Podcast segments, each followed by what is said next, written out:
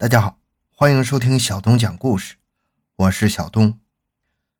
黑竹沟位于四川省乐山市峨边彝族自治县境内，美姑县山十八公里处的密林深处，生态原始，物种珍稀，景观独特。当地名为死货，即死亡之谷，曾被国外舆论广泛称为中国百慕大。由于黑竹沟藏有不少未解的谜，当地彝族和汉族把黑竹沟称为南林区的魔鬼三角洲。回到现场，寻找真相。小东讲故事系列专辑由喜马拉雅独家播出，更多精彩，请关注同名微信公众号“小东讲故事”。两千年二月二十二日。经中国森林风景评议委员会审议，位于四川省乐山市的峨边彝族自治县境内的黑竹沟被国家林业局批准为国家级的森林公园。二零一一年末，黑竹沟又被批准为国家四 A 级景区。专家们对黑竹沟的评审意见极为精确地概括了黑竹沟的特点，他们一致认为。黑竹沟景区有着最原始的生态群落，是一处集动植物景观、枫林景观、地质景观、天象景观、水系景观与人文景观之大成的旅游胜地。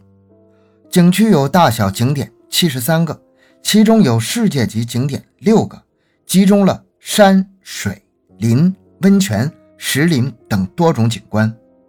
就以水景来说，整个景区就分布着以天眼、船湖、杜鹃池为代表的十余处高山湖泊，它们在周围山峦的环绕下，湖光山色相映成趣，构成了极让人心动的风光。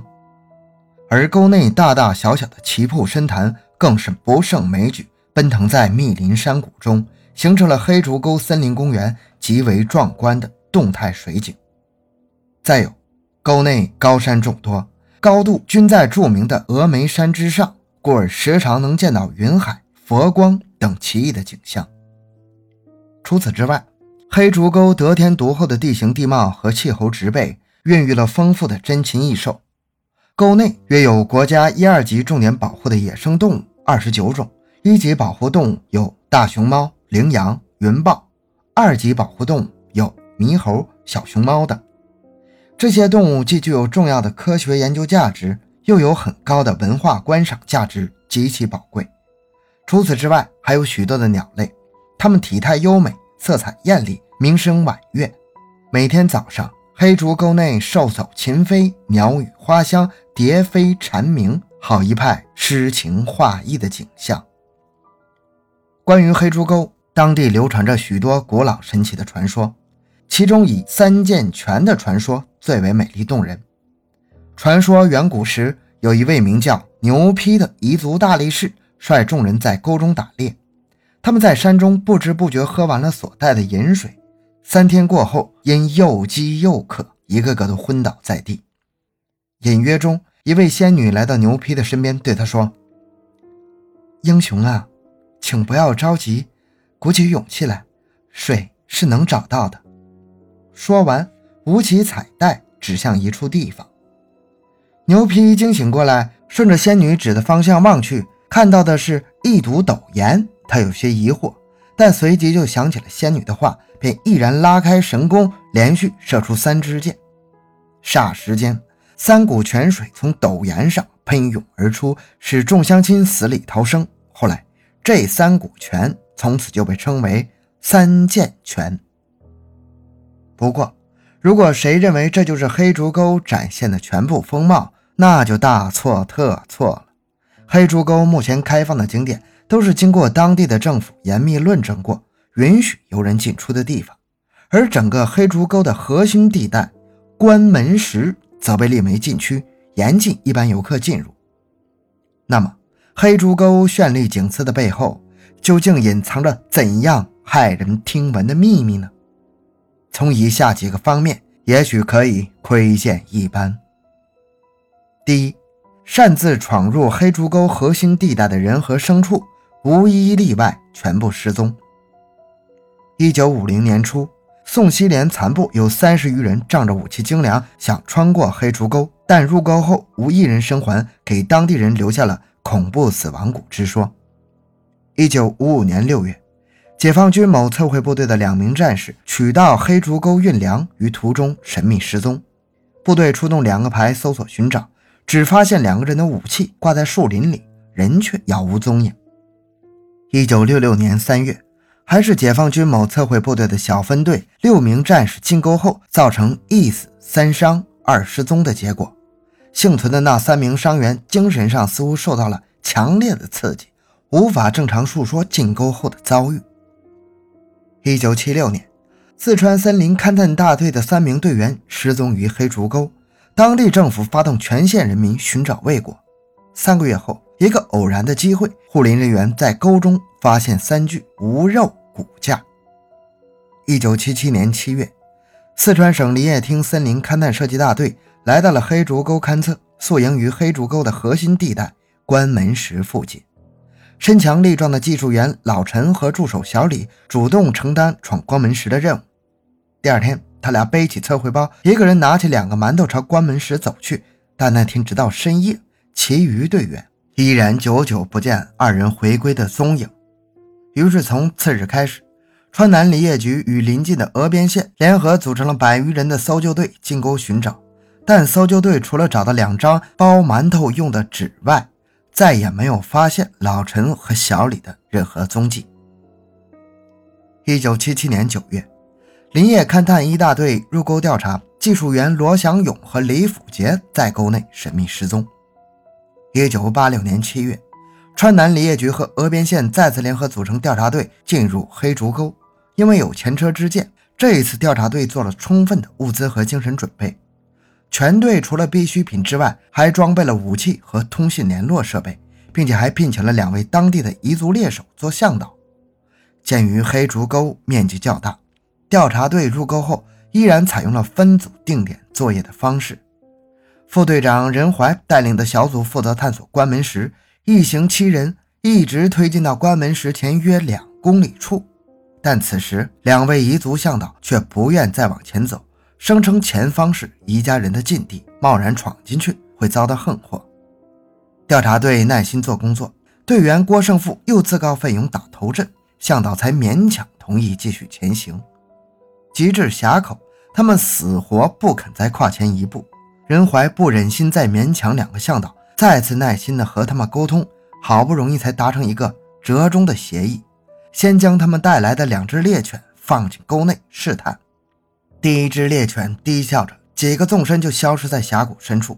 然而，半个小时过去了，猎犬却没有再回来。调查队又放出第二只黑毛犬前往寻找伙伴，结果也神秘地消失在了茫茫峡谷中。此时，两个彝族向导急了，顾不得沟中不能高声吆喝的祖训，大声呼唤起他们的爱犬。呼声未落，遮天盖地的茫茫大雾不知从何处涌出。九个人尽管身在咫尺，彼此却根本无法看见。惊异和恐惧使他们冷汗淋漓，大气不敢出。大约五六分钟过后，浓雾又奇迹般的消退了，四周依然是树木参天。面对如此诡异的现象，为了确保安全，调查队只好返回驻地，探索黑竹沟核心的任务宣告失败。此后的三十多年间，黑竹沟的关门石。成为整个景区的禁地，没有人再敢深入其中一探究竟。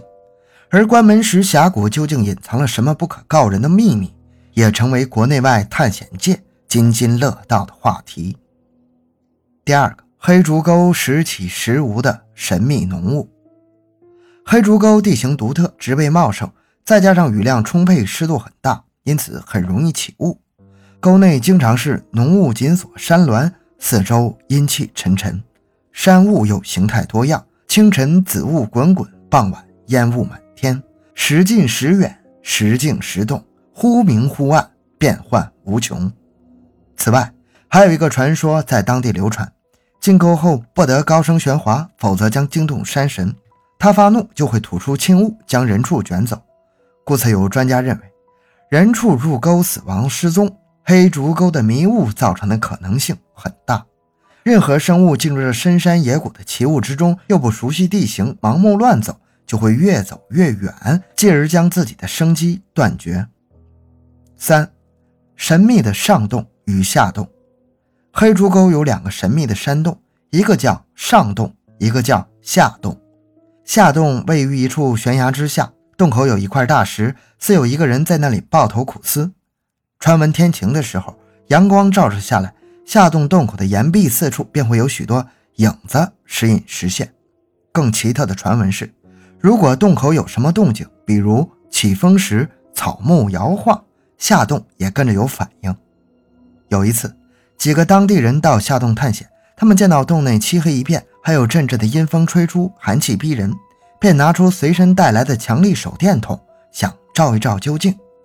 谁知电筒的强光竟然照不见洞底。几个人正想继续搜索，眼前又是一黑，顺着手电光仔细一看，洞底竟然有团黑气徐徐冒出，吓得他们惊慌失措，飞速从洞里跑了出来。上洞据说也是诡秘异常，只要有人走到洞边大喊大叫的话，就会看见洞中有白气冒出，似乎那洞听不得人大声喊叫，发起脾气来。四，野人踪影。黑竹沟的野人谷因为曾经发现野人的脚印，因传说有野人出没而得名。也有探险者在此发现了多处可以藏身的洞穴和几处长满苔藓的石块。垒成的四人睡过的石卷，而当地人也对野人奉若神明，对野人的敬畏甚至超过了山神，把野人叫做洛神罗阳普，意思是山神的爷爷。据峨边县乐屋乡的一个村民叙述，他曾经在1974年10月的时候亲眼看到过野人，在他的回忆里，那野人身高体壮，身体足有两米高，脸部长得与常人无二。而全身却长满了褐色的绒毛，而且明显是一个雄性生物。在峨边县，一个五十多岁的彝族干部，据说也曾经遭遇过野人。那是在他十九岁的时候，有天他跟父亲进山打猎，在山上转来转去，转得累了，父子俩便准备在一个叫做瓦罗哇伊的地方歇息一宿。山里的夜晚寂静又充满了神秘，还是小伙子他兴奋的难以入眠。过了半夜。正当他迷迷糊糊的时候，突然听见一声凄厉的叫声，划破了寂静。他睡意朦胧，没反应过来。过了一会儿，声音又响了起来，终于把他惊醒。他推了推旁边的父亲，惊慌地问：“是什么？”父亲说：“这可能是野人出来活动了。”眼看着叫声慢慢接近，父亲找到一个石坑，把它藏了进去，在上面盖好树枝干草，以作隐蔽。自己则拿着武器在旁边找个地方藏了起来。小伙子在石坑里担惊受怕地待了大半夜，感觉到当时就实实在在有一个巨大的人形生物从他躲藏的地方经过，徘徊了多时才慢慢走远。五恐怖的巨蟒。